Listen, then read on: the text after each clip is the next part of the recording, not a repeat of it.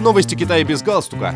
Экономика, культура, инновации, экология и многое другое. Обо всем этом без политики.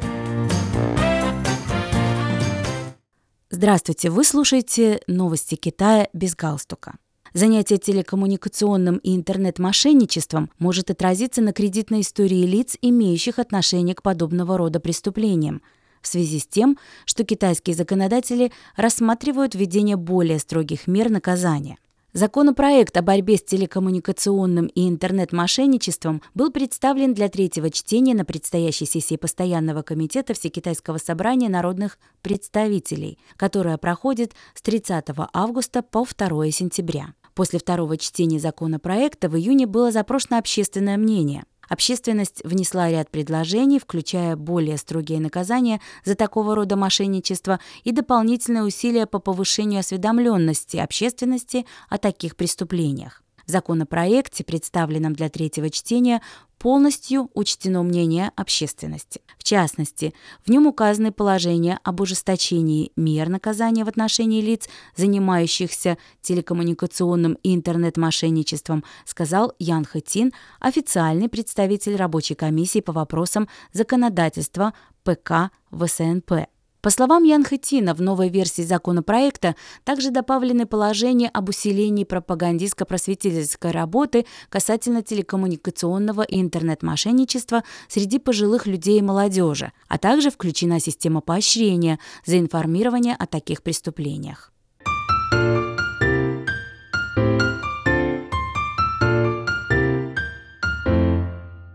Китай ускоряет работу по реновации старых городских жилых комплексов для улучшения качества жизни населения. Согласно данным Министерства жилья, городского и сельского строительства КНР, за первые семь месяцев текущего года начались работы по реконструкции 44,3 тысячи старых городских жилых комплексов в Китае. Эта цифра составляет почти 87% от годовой цели в 51 тысячу. По оценкам ведомства, в этом году работа по реконструкции старых городских жилых комплексов охватит 8,4 миллиона семей.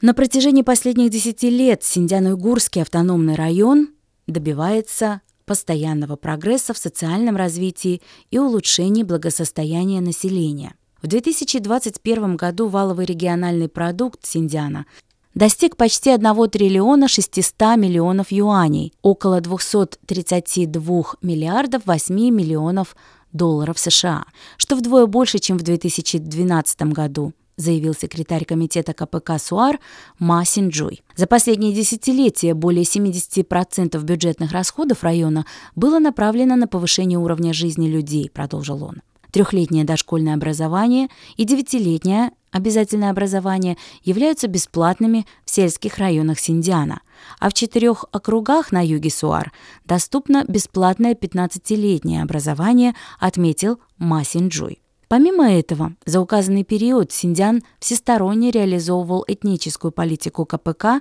способствуя широкому обмену и интеграции между представителями всех этнических групп. Председатель правительства Суар Эркин Тунияс в свою очередь сообщил, что Синдиан продолжает развивать центральную зону экономического пояса «Шелкового пути» и укреплять торгово-экономические связи со странами, расположенными вдоль пояса и пути. По его словам, СУАР подписал 21 соглашение о сотрудничестве с 25 странами и международными организациями и установил торгово-экономические отношения со 176 странами и регионами мира.